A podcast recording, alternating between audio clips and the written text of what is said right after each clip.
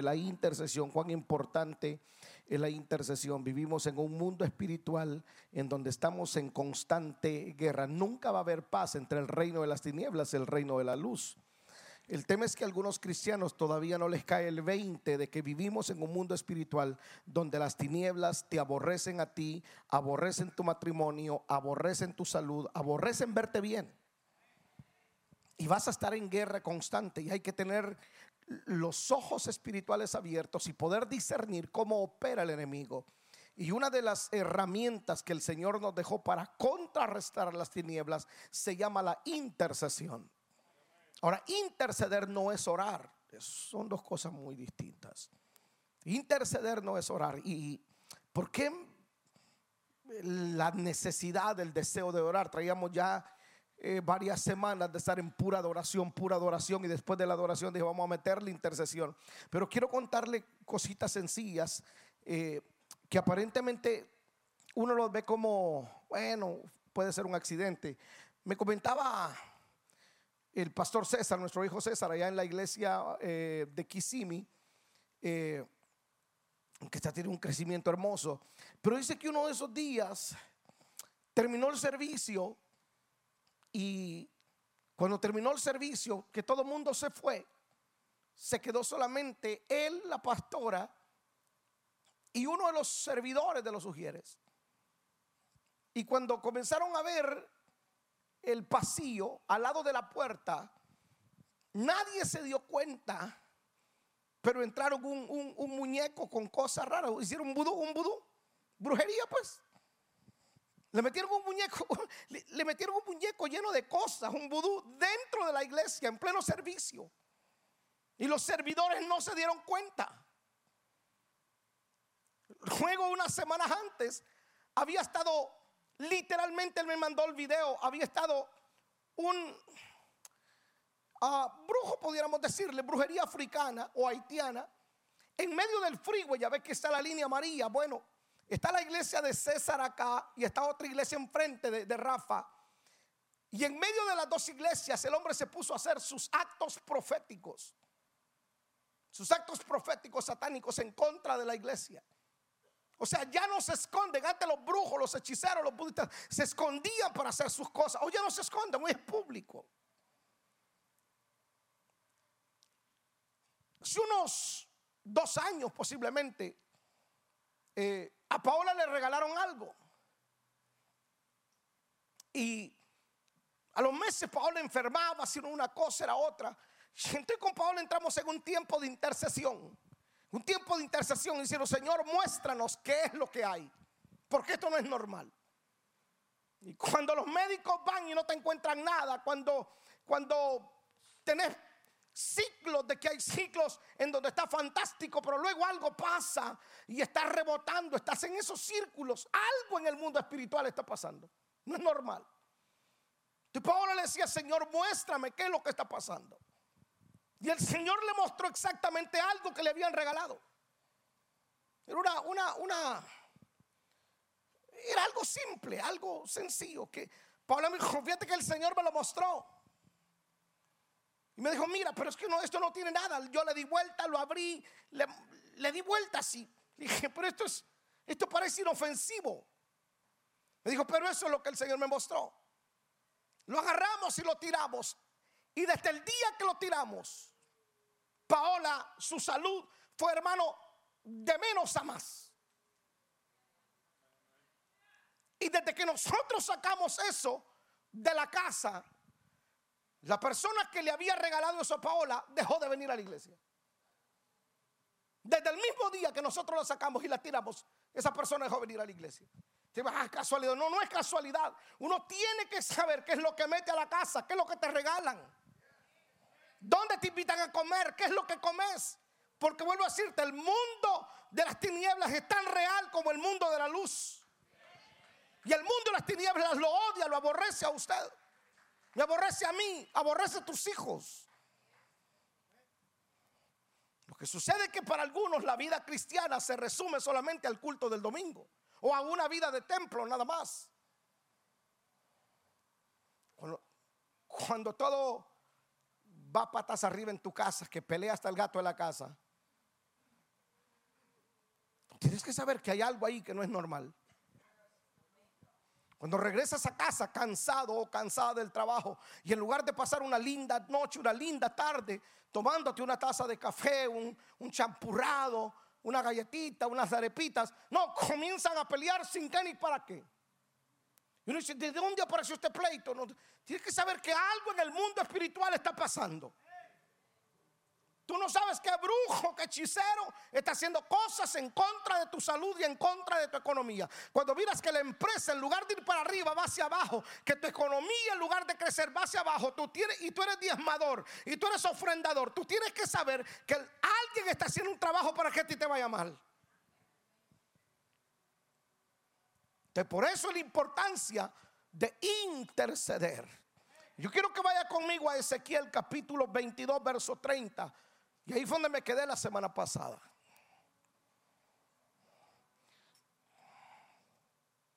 Ezequiel 22:30. ¿Lo tiene? Como que dan ganas de ir a hacer culto con los, con los niños allá abajo. ¿ah? Para que se escuche eso hasta acá arriba, como que está bueno es abajo. Ezequiel 22:30 dice, y busqué entre ellos un hombre que hiciese vallado, diga conmigo vallado. Hay otra versión que dice, busqué un hombre que levantara una muralla y que se pusiera en la brecha delante de mí a favor de la tierra para que yo no destruyera la tierra, pero no lo hallé, para que yo no destruyera la tierra, pero no lo hallé. O sea, si Dios encuentra a alguien que hiciera un vallado, una muralla, Dios no destruye la tierra. La oración, la intercesión tiene tanto poder que puede incluso detener la mano de Dios.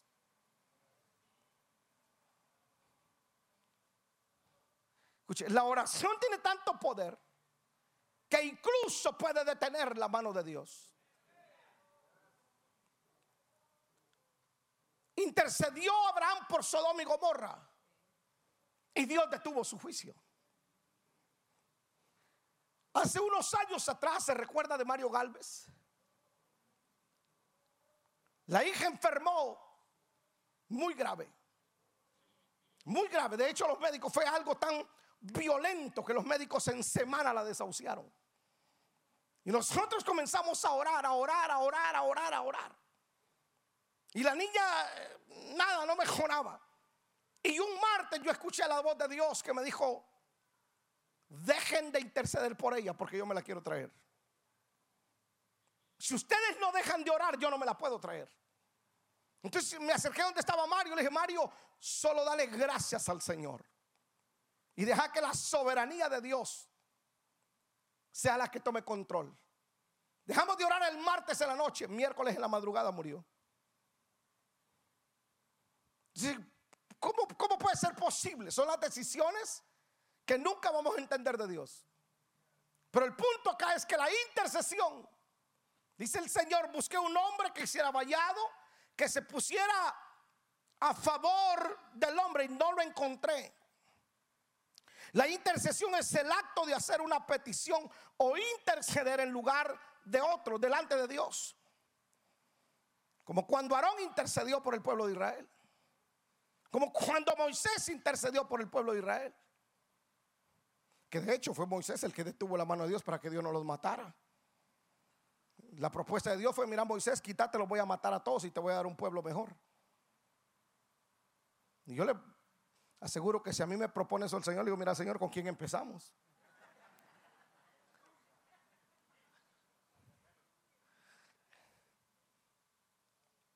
Voy a matar a todos. Y Moisés le dijo, no, no, no, tú no los puedes matar porque ¿qué van a pensar nuestros enemigos?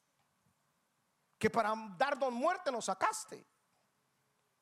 Y Dios no lo hizo. Entonces ponerse a favor de alguien. Y hay algunas palabras que yo quiero que miremos que tienen un significado para referirse a intercesión. Palabras griegas y palabras hebreas. Y la primera palabra Quiero que la mire ahí en pantalla. La primera palabra que quiero que nosotros Miremos su significado. La palabra en teuxis, algo así, en teuxis. En teuxis. Para los que tienen la cultura de anotar. Y la palabra en teuxis es una oración, una oración con tiempo y lugar previamente planificados. O sea, para interceder uno debe de buscar un lugar determinado, planificado. Y esta palabra denota una conversación para luego hacer una petición. O sea, es una conversación, luego entramos a una petición. Es como un romance, pues. Primero enamoro, luego pido. la oración del Padre nuestro cabe en esta palabra. Usted no entra de, en el Padre nuestro, no entra a pedir de una vez, comienza adorándolo, exaltando, Padre nuestro. No es algo que tenemos que repetir, solamente nos da un patrón, Padre nuestro, lo estoy alabando, mi Padre, Padre nuestro que estás en el cielo, santificado sea tu nombre, venga tu reino y hágase tu voluntad. Si usted se da cuenta que las primeras palabras del Padre nuestro no es pedir, es adorar, es reconocer su grandeza, es reconocer su señorío, su autoridad. La gente es ineficaz en el tema de la intercesión o no reciben cuando piden porque pedimos mal, dijo el Señor. Entonces esta palabra en Teusis es básicamente hacer una petición, pero previamente es una conversación.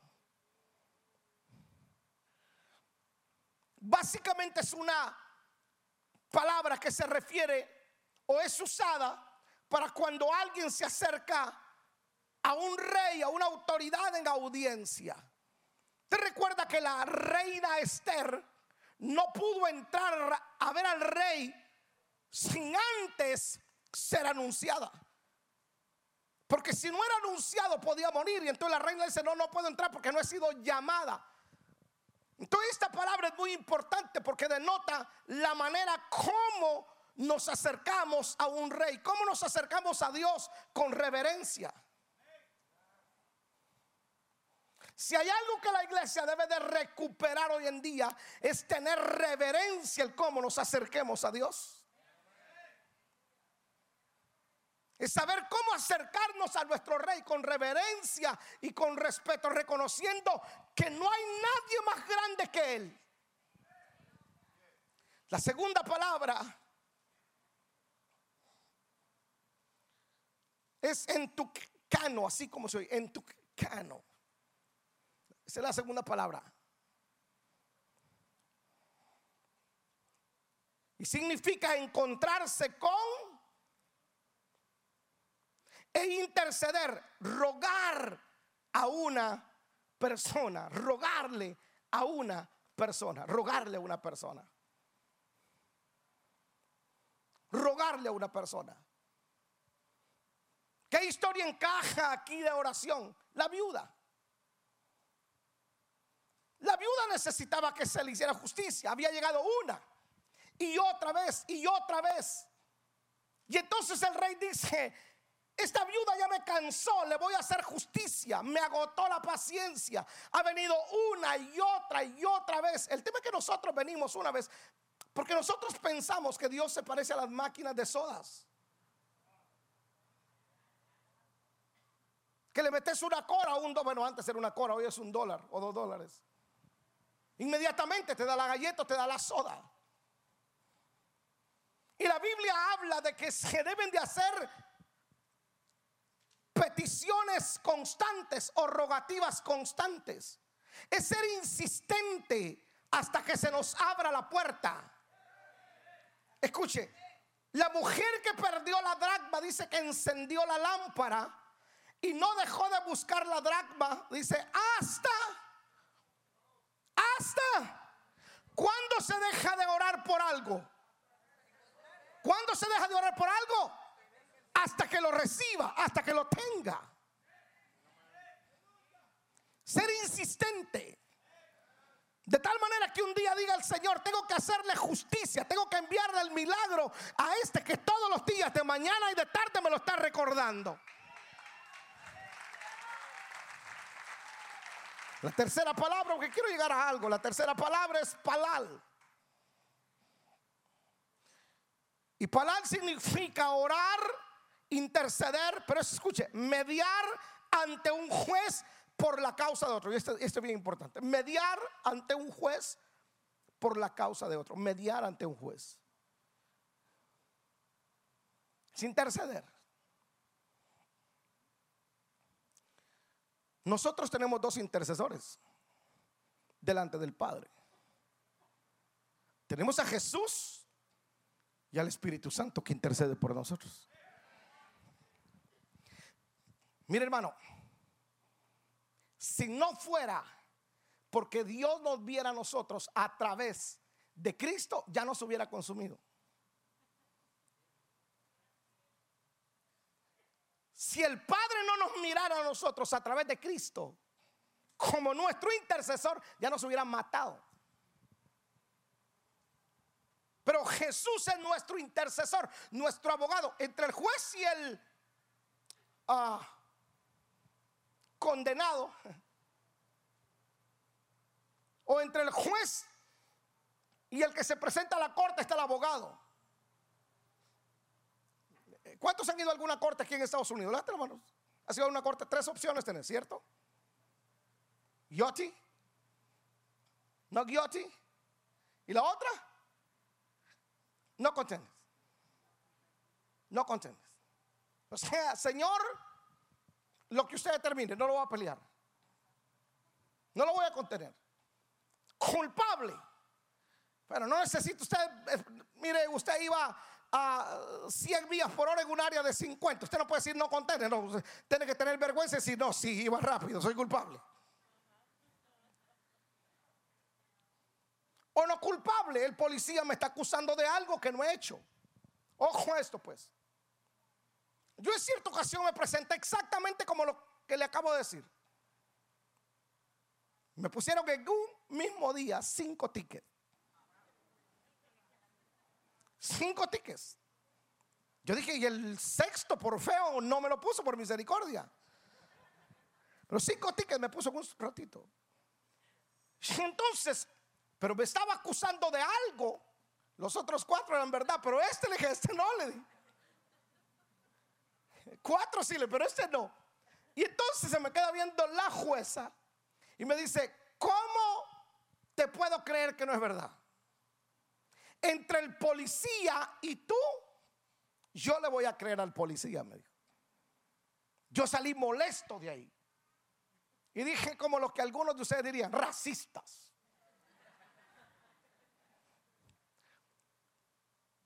Pero un tiempo después, mi cuñado Mario tuvo un tic igual, lo mismo.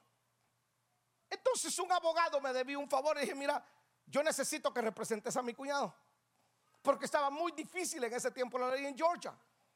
Y entonces yo dije, bueno, me acomodé y voy a esperar aquí posiblemente una hora.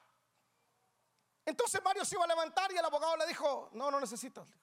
Ah, no, perdón. Le, digo, mire, eh, ¿a qué hora es la corte? ¿Para qué me No, no, no necesita que él venga. Yo voy a ir. ¿No va a ir él? No, no, no, yo voy, me dijo. Llegó el abogado y yo lo estaba esperando afuera. Pero es que le tomó 10 minutos entrar y salir. Me dijo, aquí está, me dijo. Dígale a Mario que no hay ningún problema. Le ya ahí terminó todo, ahí terminó todo. Pero a mí me cobraron 200 dólares. Y Mario no pagó nada y el abogado no pagó nada. Entonces, entre Cristo entre el Padre y nosotros está nuestro intercesor. Y el enemigo viene y se levanta y quiere, quiere acusarte en algo, ojo, en algo que no, que, que sí eres culpable. En algo que sí eres culpable. Que tú y yo somos culpables. Y Cristo, nuestro intercesor, nuestro abogado, dice: Hey, espérese. Soy su abogado, hijito. Si alguno hubiere pecado, abogado tiene para con el Padre. A Jesús el justo. Vamos, yo fuera usted levantara las manos al cielo y diera gracias por mi intercesor. Aquí viene lo bueno, nosotros nos presentamos delante del Padre como intercesores a favor de alguien. Somos los abogados.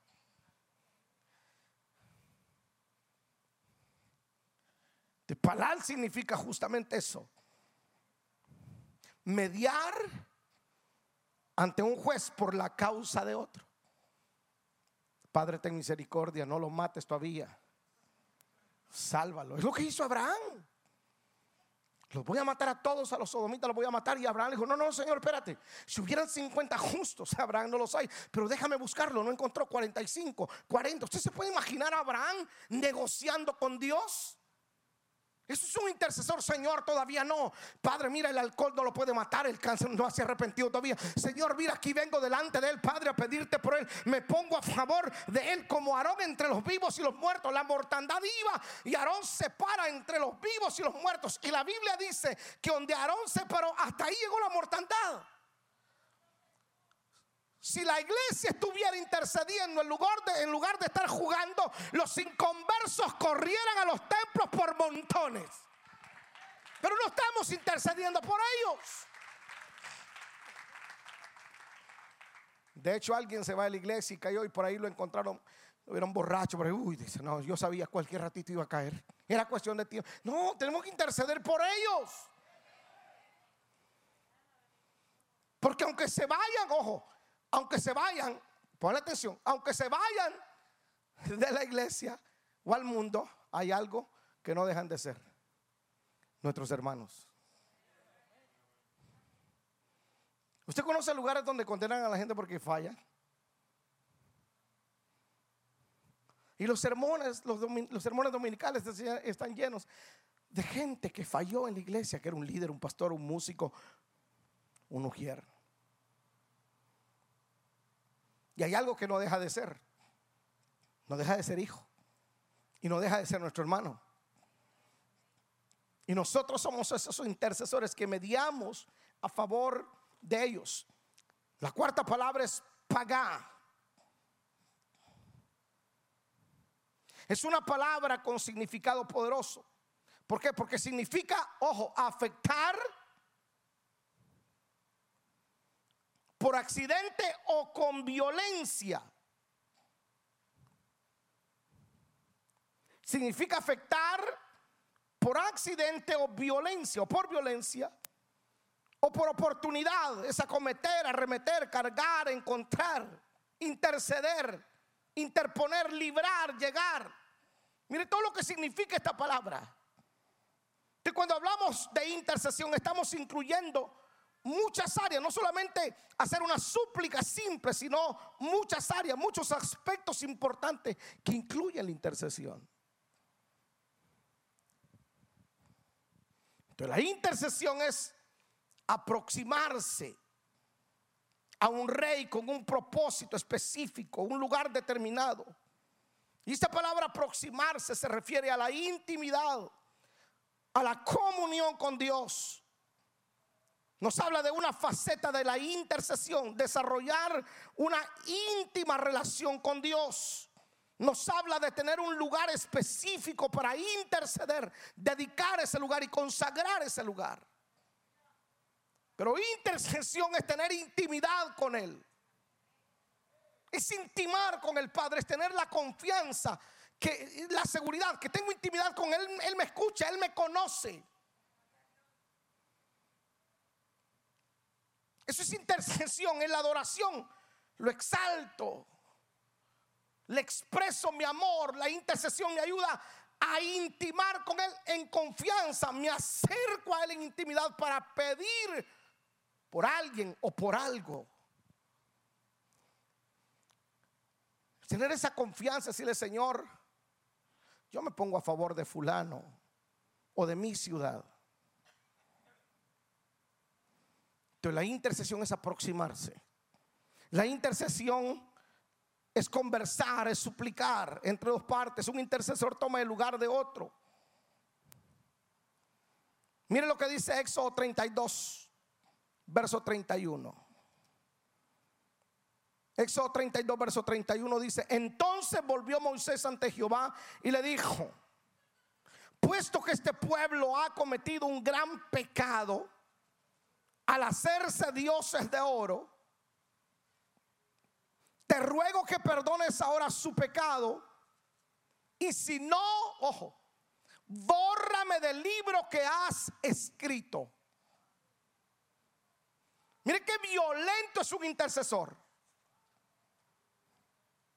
Te ruego que perdones el pecado de ellos. Y si no los vas a perdonar,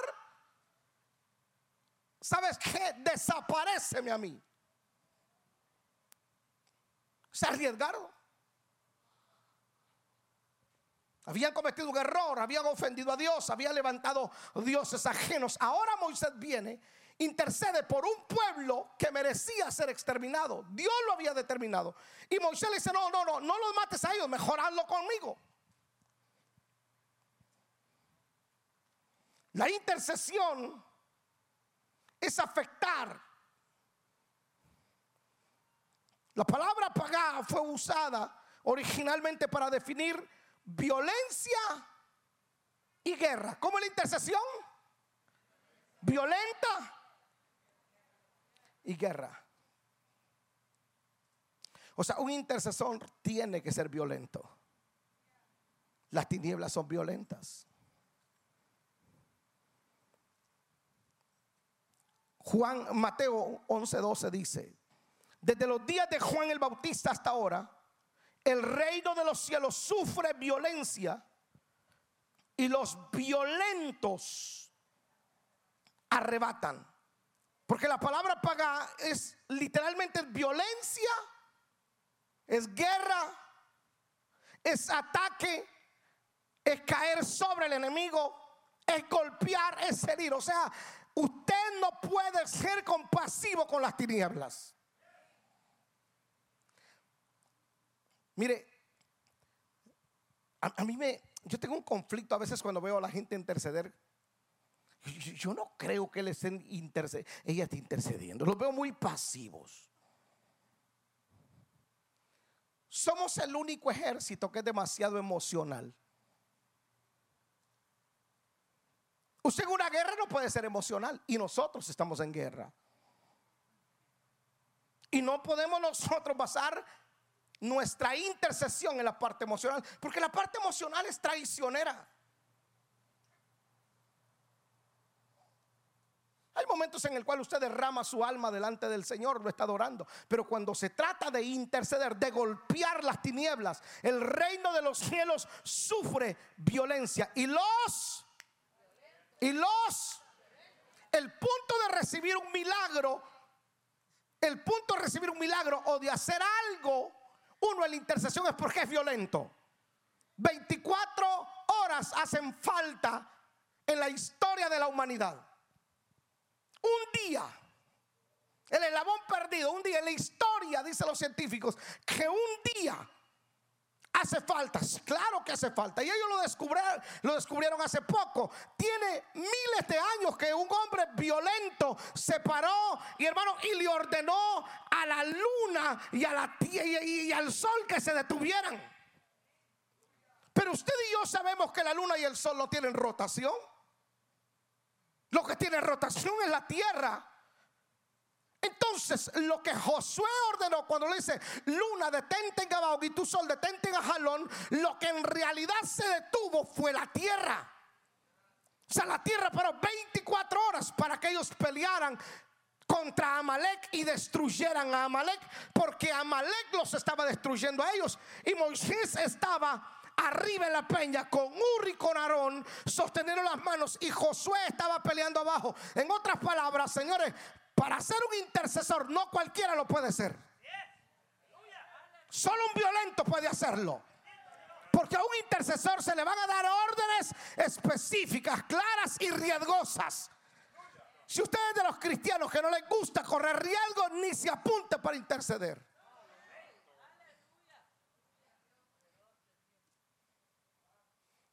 Siga orando como María Magdalena. Y hay momentos en el cual usted tiene que limpiarse las lágrimas y decirle, mira diablo desgraciado, te metiste con lo que más amo.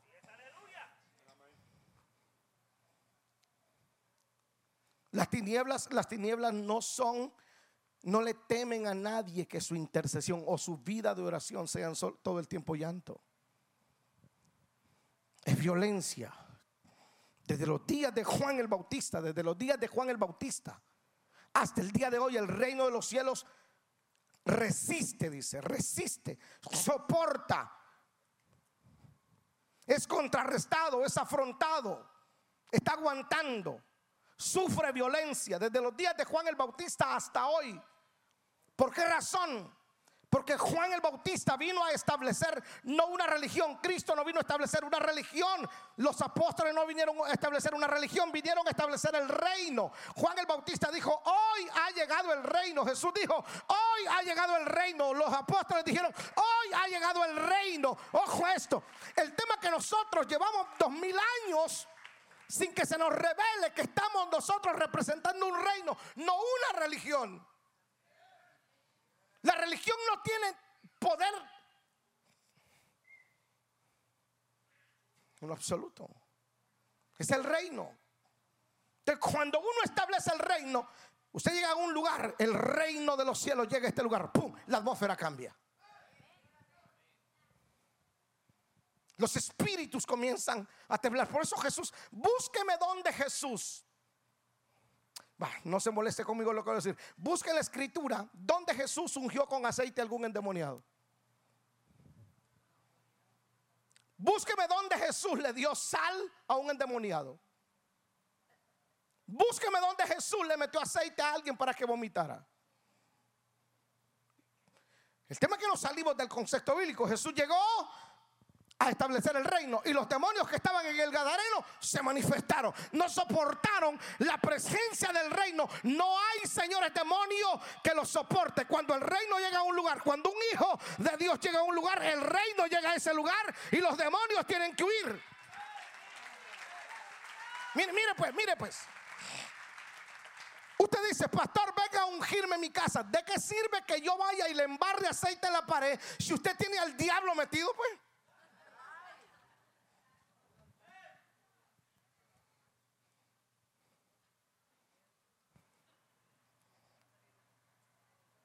Usted lo que necesita es ser violento en el espíritu.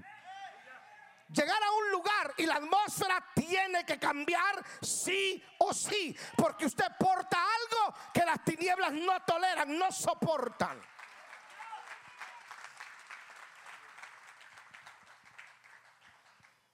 ¿Cuántos alguna vez han entrado a un restaurante vacío y a la media hora está lleno? ¿Ah? ¿Usted lo ha experimentado?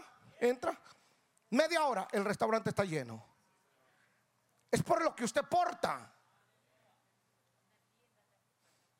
Es lo que usted porta. El reino de los cielos sufre violencia. El reino de los cielos está siendo atacado, agredido. Y solo los violentos lo arrebatan. Los violentos. A ver, a ver, a ver. ¿Usted alguna vez ha visto algún tipo violento? ¿Usted alguna vez se ha portado violento? ¿Que hasta usted se da miedo? No, no, no, en serio. Que usted, usted tiene una ira por dentro. Que si usted dice, no, no, no, un momento, tengo que irme de aquí porque si no, una locura puede pasar. Un violento da miedo, hermano. Es incontrolable. El reino de los cielos sufre violencia. Y los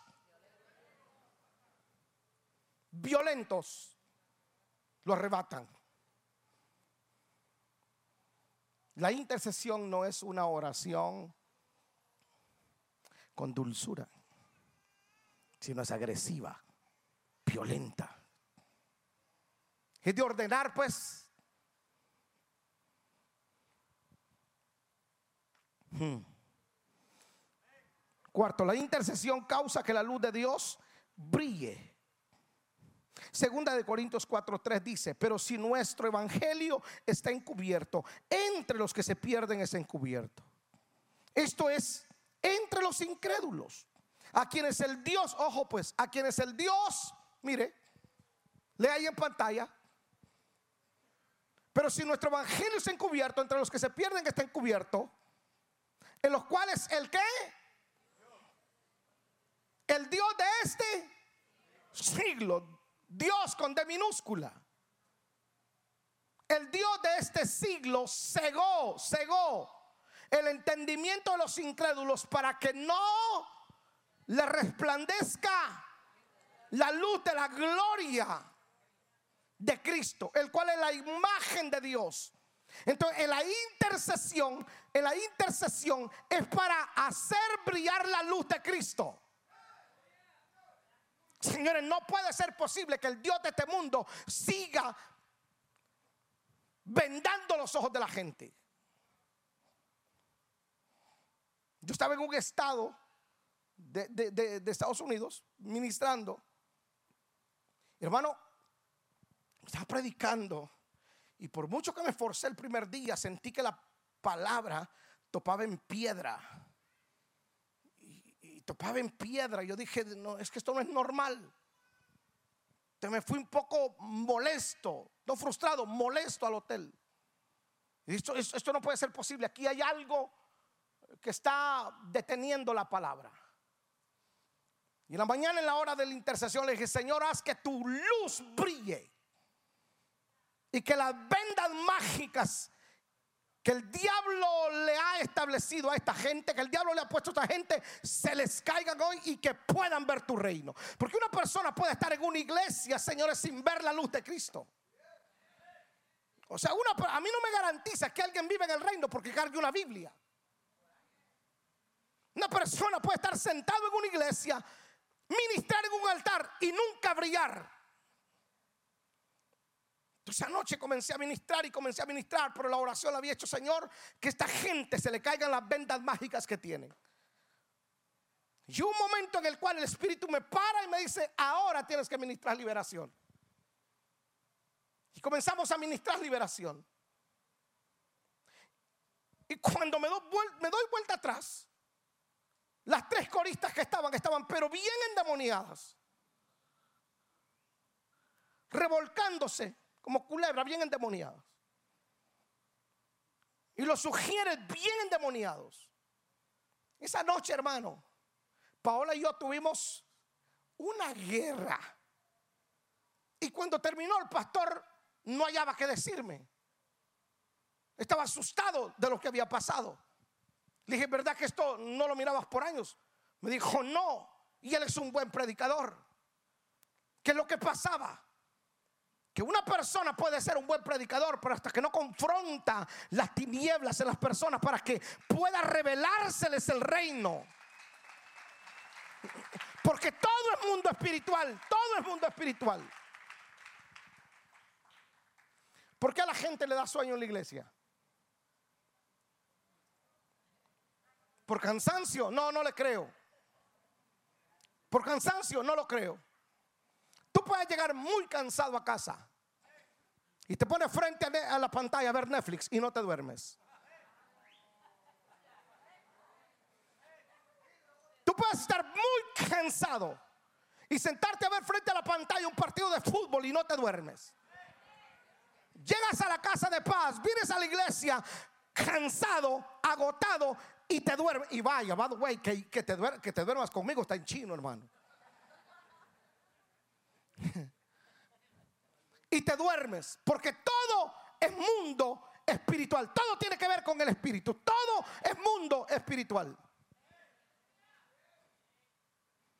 Las iglesias que van a sobrevivir de hoy en adelante son iglesias que hagan brillar la luz de Cristo y que las vendas mágicas de los cristianos se le caigan y entienda que ellos son el ejército más poderoso que existe en la tierra. Y el diablo no se va a salir con la suya en tu casa y en tu familia. la intercesión causa que la luz de Dios brille. No que brille el predicador, que brille la luz de Cristo. Que la gente pueda ver a Cristo en ti.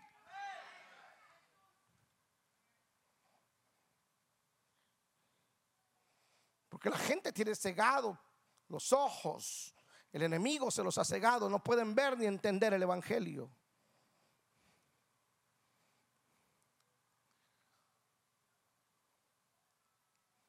Usted conoce iglesias que pasan meses, no quiero decir años, que no hay ningún convertido. No acepta nadie. Y para mí que una iglesia no acepte nadie, no está predicando el Evangelio completo. No estamos haciendo brillar a Jesús. Nos estamos entreteniendo nosotros mismos.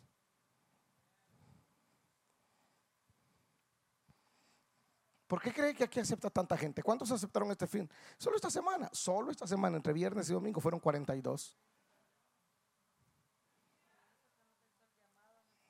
Ay, no es el llamado en el tercero, en el tercer servicio, es cierto. Un fin de semana. Y hay lugares que para que acepten 20, 10, 15, tienen que llevar un evangelista. Aquí predique quien predique, la gente se convierte.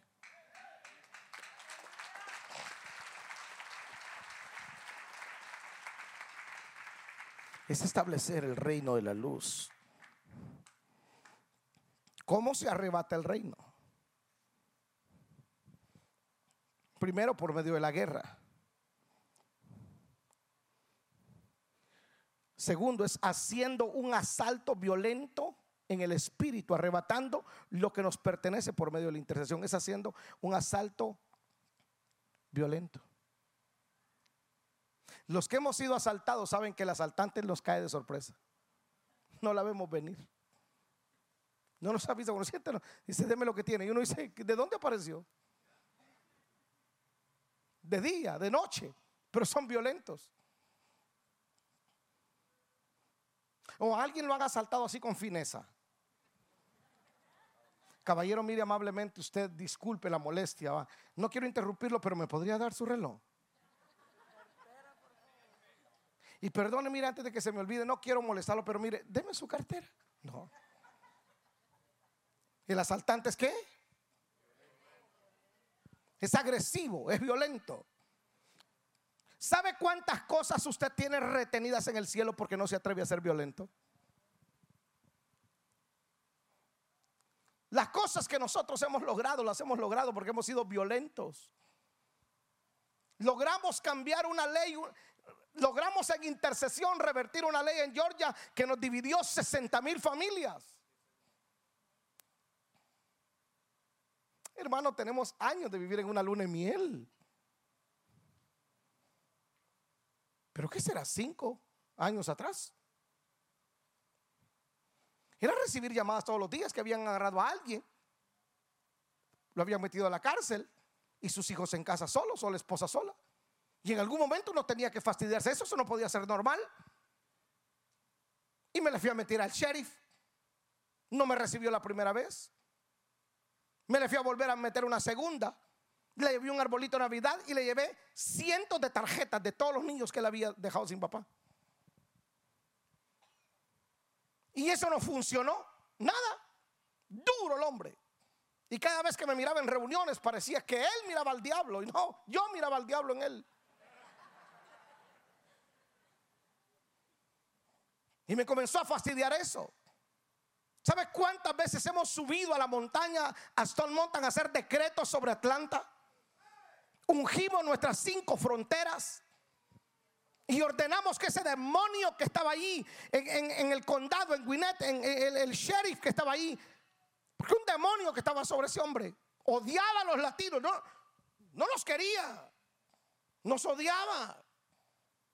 Ya no nos necesitaba porque le habíamos construido ya los apartamentos y las casas que querían para hacer las Olimpiadas. Ahora que todo estaba bien, ahora no, ya se pueden ir. No, ¿cómo que ya se pueden ir, papá? Vamos a, ya venimos a quedarnos acá y acá nos vamos a establecer. Y lo peleamos en el mundo espiritual y nos metimos en intercesión. Noches aquí. ¿Cuántas noches nos quedamos aquí durmiendo? Los niños en la silla y nosotros aquí guerreando. Ungiendo las fronteras desde hermano, desde el norte Carolina hasta la Florida. Y subidos en la montaña haciendo decretos. Y en la noche, noches proféticas aquí. mire hoy la ley. De repente el hombre, las elecciones siguientes, el hombre dijo, no, ya me aburrí, me quiero retirar. Se retira. Y luego entra otro. Y la primera ley, ojo, la primera ley que quitó la primera ley que dijo no va más en el condado de Gwinnett, la 287G desaparece de Gwinnett, no va más, la primera que él quitó.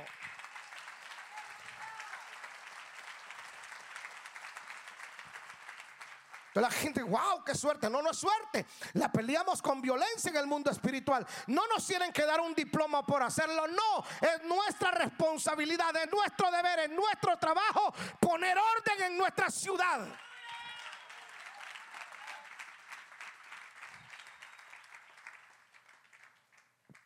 Ser violentos en espíritu es arrebatar lo que nos pertenece. Esto se logra con hombres y mujeres dispuestos a ponerse en la brecha por las personas, levantar un vallado de cobertura por los hijos de Dios. Esa es la intercesión. Imagine que nosotros hubiéramos, todavía estuviéramos lamentándonos de lo que nos pasaba acá. Pues no, sí. Llega un momento en que usted tiene que aburrir, seguir en la misma. Y dice, no, hombre, mi, mi empresa no prospera esta economía no avanza, tienes que ser violento. Entonces, si algo no, si algo no cambia, cambialo, pues. ¿Sí me explico? Porque todo lo que nosotros queramos cambiar, lo podemos cambiar. Y todo lo que atéis en la tierra será atado ¿dónde? Y todo lo que desate en el cielo será desatado ¿dónde? Entonces póngase a atar y desatar, pues.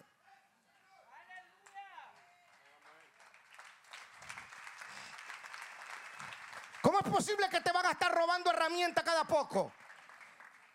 ¿Cómo es posible que te van a estar robando contratos cada poco? ¿Cómo es posible que trabajes y no te paguen? ¿Cómo es posible que, no puedas comprar la casa de tus sueños? ¿Cómo es posible que te sigan, que te sigan dañando? ¿Cómo es posible?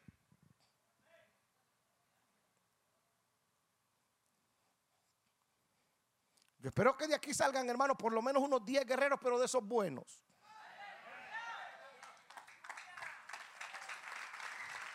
Pueda que el Señor nos dé más.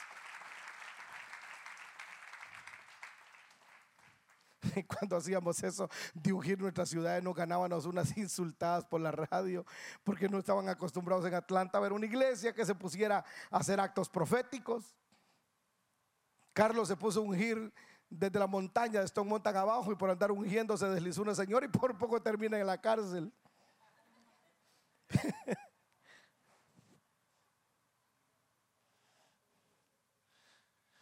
Dios está buscando cierto tipo de intercesores.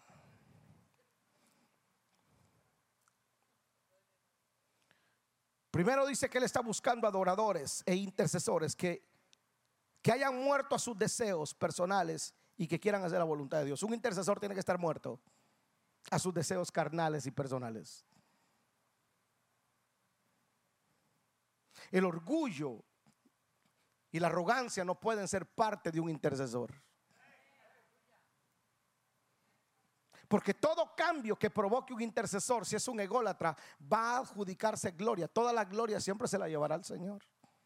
Solamente somos instrumentos, vasos, soldados a su servicio. Él está buscando adoradores. La característica de un buen intercesor es que le encanta la adoración. Es un apasionado por la adoración. Le gusta estar adorando al Señor a solas y en público. Porque tales adoradores busca el Padre que le adoren. Adoradores. Usted mira a una persona que le gusta orar, no necesita decir yo oro 10 horas al día, yo oro 3 horas al día. Nótelo en su vida de adoración. Se nota. Es un apasionado por adorar al Señor. Segundo, eh, quinto, perdón, la intercesión levanta un ejército. ¿Qué es un vallado? Un vallado es un cerco de protección. La iglesia no está para cuidar cabras. La iglesia está para levantar un ejército. Levantar un vallado, cercar la ciudad. Lo que le acabo de explicar, ungir las fronteras. Eso levantar un vallado, proteger la ciudad. Nuestra ciudad, nuestros países fueran distintos si la iglesia dejara, de estar encajonada y se convirtiera en esa muralla a favor de la gente. Hacer un vallado significa rodear con un cerco o una pared protectora. Sirve para ayudar y proteger al que está en problemas o al que tiene una necesidad. Un vallado es levantado para mantener a los enemigos fuera del hogar, de la iglesia, del negocio, para tener un cerco de protección. Tú no sabes cómo va a operar el enemigo, pero sí sabemos que va a atacar en cualquier momento. Entonces debemos de estar prevenidos. Las ciudades antes se cercaban, levantaban murallas para protegerse. ¿Sabes qué era lo primero que hacía el enemigo para sacar a la gente de sus ciudades fortificadas o cercadas? Era cortarles los insumos, cortarles el agua, cegar los pozos, que no les llegara agua para que se murieran de sed y ellos pudieran salir y entonces atacarlos y matarlos a todos. en el mundo espiritual tenés que tener abiertos los ojos. Posiblemente el cerco que tú tienes tiene alguna cisura por donde el enemigo está entrando y te está robando todos los insumos, todo, todo lo que te pertenece por derecho legal. Te lo está robando. A, mí me cuesta creer que la iglesia de hoy en día no pueda creer en el poder de la intercesión, ni lo vea como necesidad. Toda iglesia debe de tener grupos de intercesión, porque es el cerco que debemos de levantar a favor de cada familia, de cada ciudad.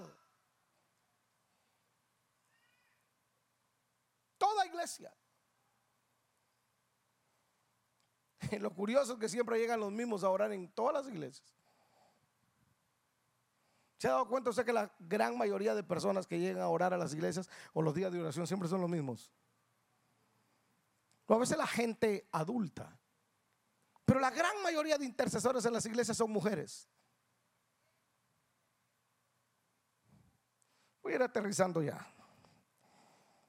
Nehemías 4:7 dice: Pero aconteció que oyeron Zambalat, Tobías, los árabes, los amonitas y los de Asdod que los muros de Jerusalén eran reparados, pues ya las brechas comenzaban a ser cerradas y se encolerizaron mucho. Conspiraron luego todos a una para venir a atacar Jerusalén y hacerle daño. Se molestaron porque había alguien que estaba levantando muros. Normalmente un intercesor no es muy querido en el mundo espiritual. O sea, si usted es un intercesor en la oficina del diablo hay una foto suya.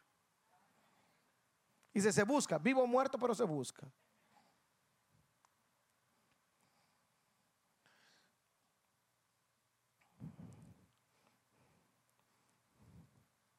Una brecha es una abertura, una fisura, una grieta.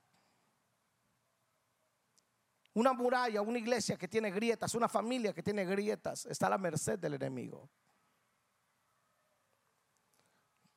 Uno de esos días voy a ministrarle a usted sobre aquel capítulo que el Señor dice. Jesús dice que el demonio sale de una persona y anda por lugares secos y áridos buscando descanso y no lo encuentra. Y cuando se da cuenta que no encuentra lugar, entonces dice, volveré a mi casa de donde salí volveré a mi casa de donde salí, de, donde salí. Y luego cuando llega dice que encuentra la casa barrida, adornada y vacía. Ok, pero el punto aquí es cómo es que volvió a entrar. Si ya lo habían sacado. Entró, inspeccionó la casa y vio que estaba adornada, limpia y vacía, sí. Pero ¿quién le dio acceso para que entrara? si ya lo habían sacado, entra por las cisuras, entra por las aberturas que uno deja por falta de santidad y de intercesión, por falta de comunión con Dios. El diablo no espera que le abras la puerta, solamente necesita un espacio para volver a entrar.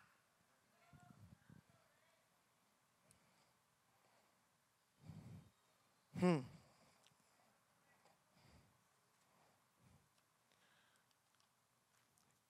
En el antiguo tiempo, cuando una brecha, cuando una muralla tenía una fisura, ponían un soldado ahí, aposaban un soldado. Y el soldado no se movía de ahí porque estaba cuidando la brecha que se había abierto. Hasta sellarla, hasta que llegaran y la sellaran. Pero ponían un soldado ahí para cuidarla para que el enemigo no entrara. O sea, ese soldado no se podía dormir. En el tiempo de la guerra en mi país, un amigo mío que era militar, lo dejaron, ese día era, era centinela, era guardia. Entonces él, como a las 2, 3 de la mañana, le dio sueño y se quedó dormido. Pero algo dice que lo levantó. Dice, fueron minutos, me dormí. Que de repente sentí algo que me levantó. Y cuando me levanté y encendí las luces, dice él que estaba un guerrillero con una bazuca apuntando a donde estaba todo el cuartel. Dice, Mirali, si ese hombre hubiese disparado de esa bazuca, cientos de personas hubieran muerto porque yo me dormí y yo hubiera ido a juicio. Yo hubiera sido culpable porque yo me dormí. Dice, comenzamos a disparar para hacer huir a los enemigos. Tú no te puedes dormir si te han puesto a cuidar tu familia. Tú no te puedes dormir. Yo no me puedo dormir. A mí me levantaron como guardián de esta ciudad. No me puedo dormir. Muchos pueden morir si tú te duermes. Todo intercesor es sacrificio, varones, hombres, es sacrificio.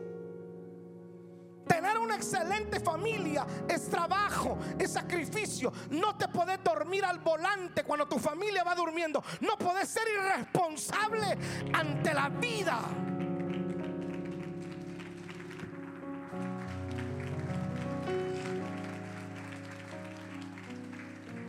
Los que se pierden dentro de la casa se pierden porque el que tenía que cuidar esa cisura que se abrió se durmió.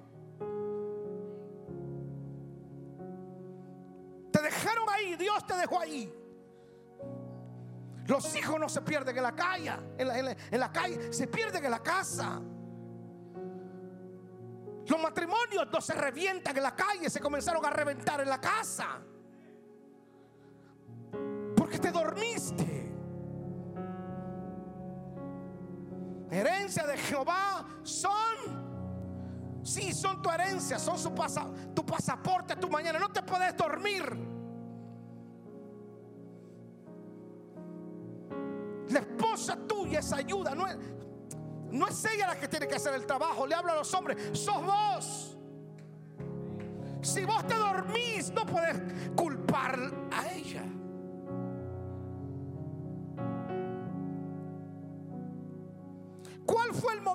El cual la serpiente engañó a Eva? En el momento de la soledad.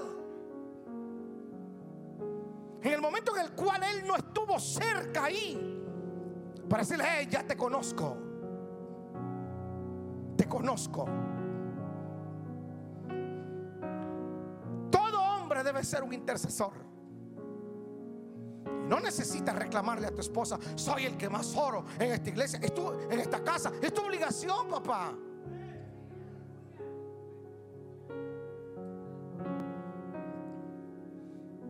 Caímos, pastor, nos estamos divorciando porque el diablo se nos metió. Te dormiste.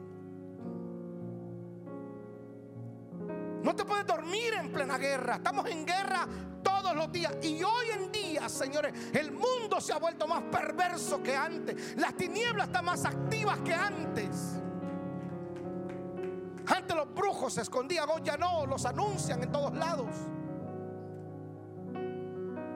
Antes los satanistas se escondían, no, hoy hacen convenciones mundiales y la anuncian por todos lados. El diablo nos esconde para hacer su fechoría. Nosotros nos escondemos todos los días y parecemos, señores, ratones metidos dentro de las camas.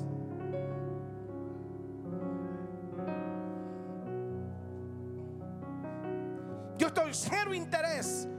Desde hace años se me había metido a locura de competir con otro, querer ser famoso. Me había metido una estupidez en la cabeza y, y, el Señor tuvo que meterme en un proceso para entender que no fui llamado a ser famoso. Usted no fue llamado a ser famoso, fui llamado a ser referente. Me pusieron a cuidar esta ciudad. Es mi responsabilidad. Y si el diablo se mete en esta ciudad, es culpa nuestra. No es culpa, señores, de nadie, es culpa nuestra. Fuimos llamados a levantar murallas en las ciudades. Yo quiero que los chicos crezcan en una mejor ciudad que la mía, que la que a mí me tocó. Que tengan mejores ministerios que nosotros.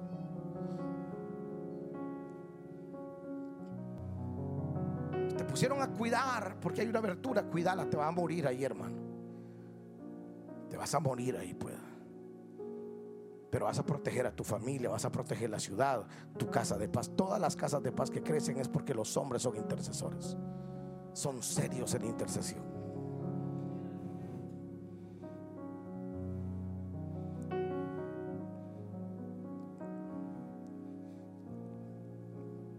Unos días Ricardo, el pastor de, de Monte Sinaí en Durán, me mandó una, un reporte que me dio una pesar en el corazón. Se perfila que para el 2070 en Estados Unidos, que ha sido luz a las naciones, todos los latinos recibimos el Evangelio por los norteamericanos.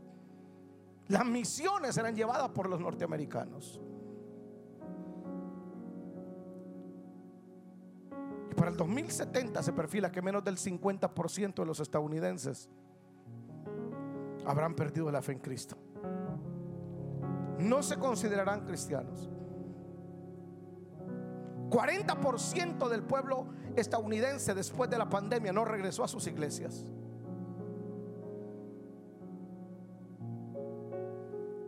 ¿40%? Porque nos metimos los domingos a celebrar reunión desde una hora 15 ¿Cómo se pueden levantar murallas con cristianos que solamente se alimentan una hora quince? Leen la Biblia solamente en el día de servicio y, llegando a casa nunca más la vuelven a tocar. ¿Cómo puede ser posible que levantemos comunidades, ciudades fuertes? Cuando hemos dejado de orar, dejamos de ser serios en la oración. Los viejitos de antes eran serios en orar, hermano. No sabían mucho de Biblia, no tenían tecnología, pero eran dos horas de estar de rodillas. Usted a los 15 minutos le duele ya la espalda de estar orando. Y los satánicos y los brujos ayunan lunes, martes, miércoles. Le meten tres días a la semana de ayuno y, hacen sus pactos y sus ritos y no les da vergüenza, no se esconden. Y los cristianos nos hemos puesto unos vagos en orar. Somos perezosos en orar, nos da sueño. Servicios de una hora y quince, una hora y media. Aquí por lo menos son dos horas. Ay, yo quiero para terminar y si quiero lo tengo hasta las 12 de la noche aquí.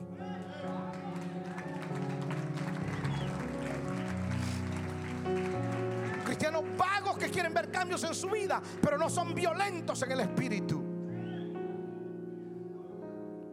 Si usted quiere ver resultados, usted tiene que ponerse serio de hoy en adelante. Que el diablo no está jugando, el diablo, el diablo no está jugando a ser diablo, nosotros estamos jugando a ser cristianos. Fuiste llamado a levantar murallas, saca los 10 comelones de tamales que tiene la casa de paz y llévalos a interceder por la ciudad, llévalos a interceder por el barrio.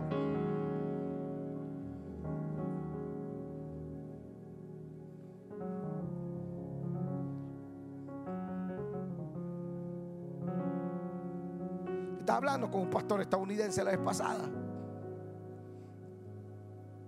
Y le conté cómo es la cosa, cómo, cómo es lo que hacemos nosotros. Dos horas, no, y a veces dos horas.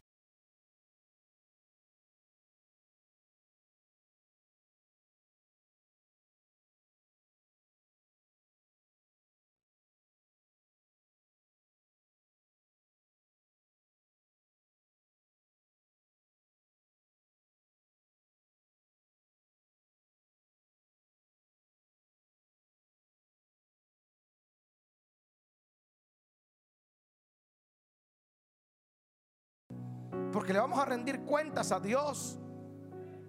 Tarde que temprano nos va a llamar a cuentas. ¿Qué hiciste con la ciudad que te di, con la familia que te di, con el ministerio que te di? ¿Qué hiciste con los dones que te di? ¿Qué hiciste? Me dormí, Señor.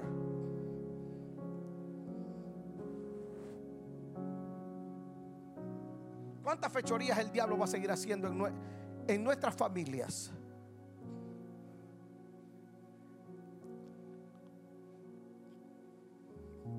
¿Cuántas ciudades más nos va a destruir? ¿Cuántos países más nos va a desboronar? Mire hoy, mi país es el país más cristiano del mundo. Entre católico y evangélico el 85%. Y el domingo pasado el pueblo guatemalteco eligió al primer presidente ateo de la historia.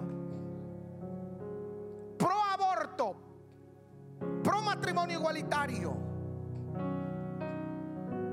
No, está bien que lo elijan eh, los canadienses, pues otros. Pues. No, pero estamos hablando de 85% de cristianos, sí, 85% de vagos que el país se les está desboronando, se les está yendo por el toilet y no se están dando cuenta que mientras ellos están haciendo culto viene, culto va, el diablo está trabajando.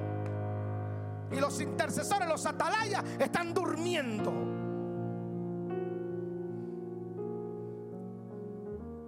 La caída de las naciones y la caída de Estados Unidos no comenzó, señores, la semana pasada. Fueron golpes que, que comenzaron a pegarlo. 1970 saca la oración de las escuelas, saca la Biblia de las escuelas. 1973 aprueban el aborto. Fueron golpes, fueron golpes. 1980 y pico abolen los diez mandamientos y remueven los diez mandamientos de las cortes, de las escuelas. Fueron golpes, fueron golpes. Mientras la iglesia cantaba corito, me voy con él, me voy con él. El diablo decía, sí, váyanse usted, no hay problema. Yo voy a matar a su segunda generación.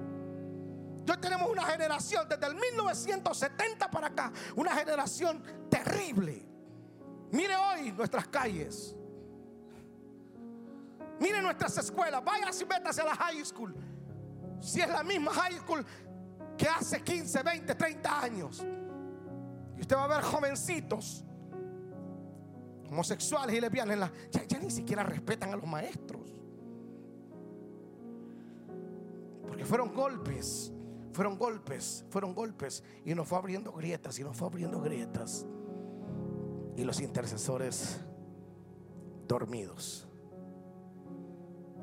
Dormidos tarde que temprano, el enemigo va a acertar un golpe.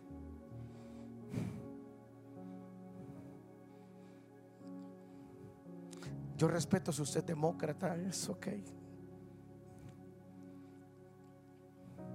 Pero hoy andan persiguiendo al único presidente que ha tenido el valor de ir a desfilar en el desfile Provida y condenar el aborto y cerrar la página homosexual que había en la Casa Blanca y, sacarlo de ahí, cerrarle la oficina. Ah, pero hoy lo andan persiguiendo porque hay una generación que a lo bueno le llama malo y a lo malo le llama bueno. Y la iglesia del Señor callada porque nos dormimos había una cisura y no la cuidamos.